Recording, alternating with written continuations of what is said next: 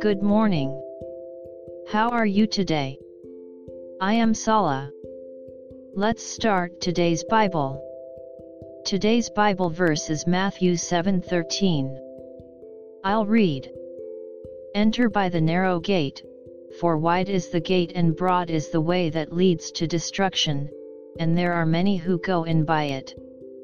Amen. There are two roads in front of you, a narrow gate and a wide gate. The narrow gate has thorns, so it seems difficult to walk.